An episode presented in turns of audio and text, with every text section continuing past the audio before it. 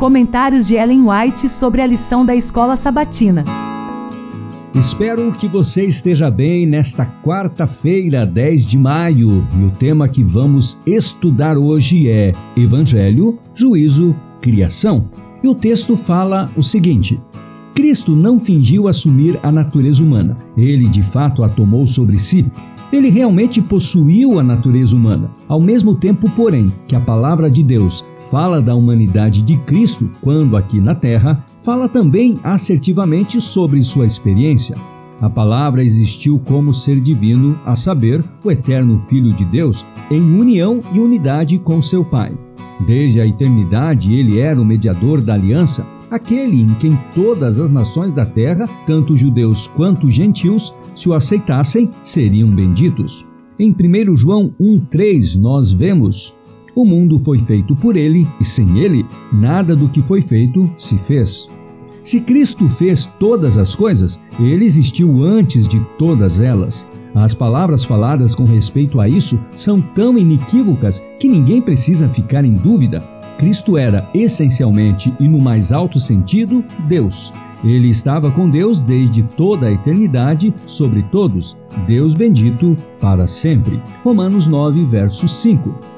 O Senhor Jesus Cristo, o divino Filho de Deus, existiu desde a eternidade como pessoa distinta, mas um com o Pai. Ele era a excelente glória do céu, era o comandante dos seres celestes e a homenagem e adoração dos anjos era por ele recebida como de direito. O Redentor do mundo passou pelo terreno em que Adão caiu porque desobedeceu à explícita lei de Jeová. O unigênito Filho de Deus veio ao nosso mundo como homem para revelar ao mundo que os seres humanos podem guardar a lei de Deus. O Filho de Deus se colocou em lugar do pecador e passou pelo terreno em que Adão caiu, mas suportou a tentação no deserto. Jesus resistiu às tentações de Satanás do mesmo modo que toda alma tentada pode resistir, chamando sua atenção para o relato inspirado e dizendo: Está escrito. A humanidade pode guardar a lei de Deus pelo poder divino. Cristo venceu as tentações de Satanás como ser humano. Toda pessoa pode vencer como Cristo venceu.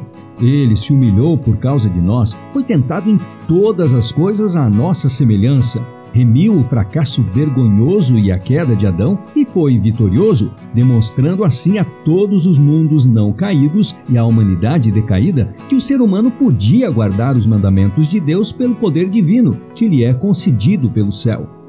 Foi na cruz que a misericórdia e a verdade se encontraram, que a justiça e a verdade se beijaram que todo aluno e todo obreiro estudem isso continuamente e assim possam, ao levantar o Senhor crucificado entre nós, torná-lo um assunto sempre novo para as pessoas.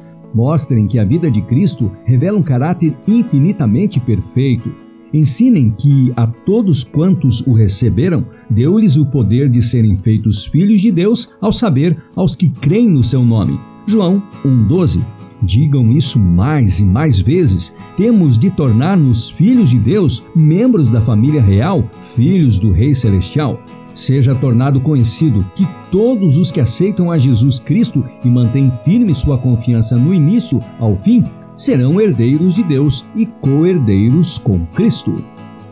E no nosso bom estudo de hoje tivemos a citação do livro Mensagens Escolhidas, volume 1, página 210, e volume 3, página 136. E por último, do livro Testemunhos para a Igreja, volume 6, página 50.